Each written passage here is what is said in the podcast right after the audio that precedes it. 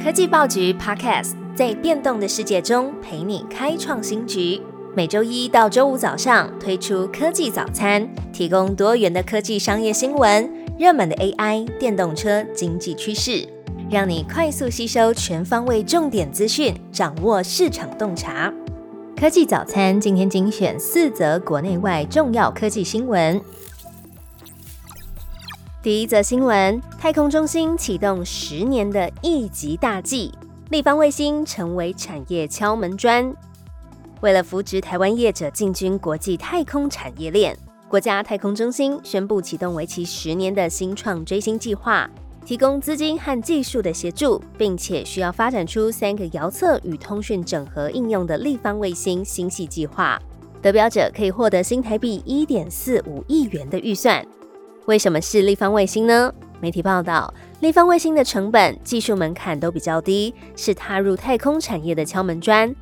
此外，体积小、重量轻，火箭一次就可以发射数枚到数十枚，适合太空新创公司的发展。这项计划分成一年加三年加三年加三年的四期目标，在每一阶段都可以培育数个以成立卫星系统新创公司为目标的团队。接着带来 AI 议题，不想要网站的资料白白喂给 AI 模型吗？OpenAI 公布 GPT-Bot 等爬虫方法。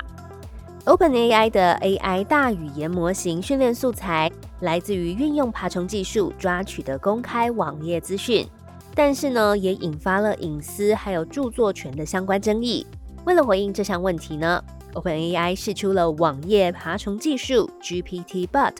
用更透明的方式来公开它如何搜集公开资料。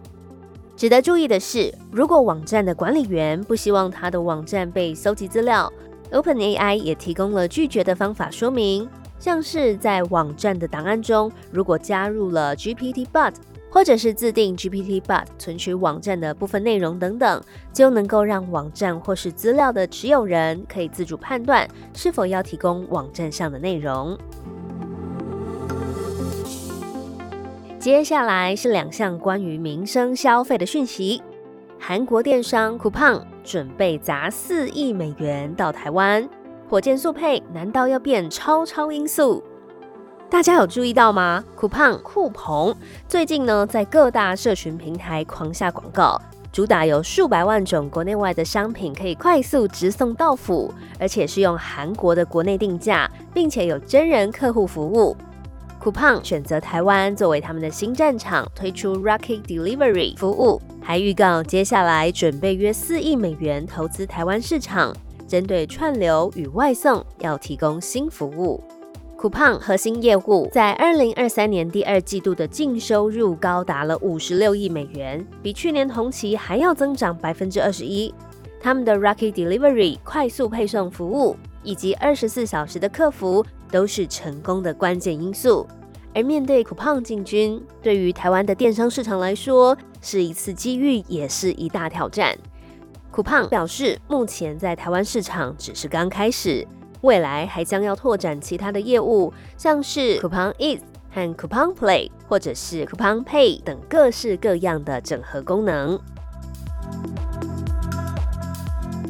最后一则新闻，跟进 Netflix。Disney Plus 再次提高价格，准备打击寄生账号。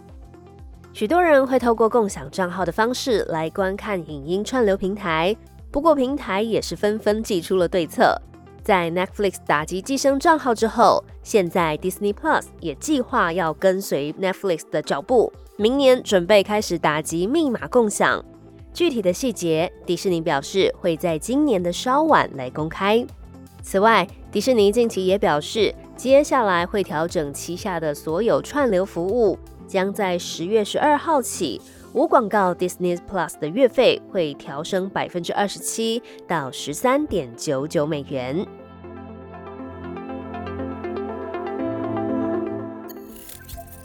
科技报局 Podcast 全新登场，记得按下关注，点选追踪。最好听的科技新闻都在 Tag Orange，锁定科技早餐，为你快速补充营养知识，活力开启新的一天。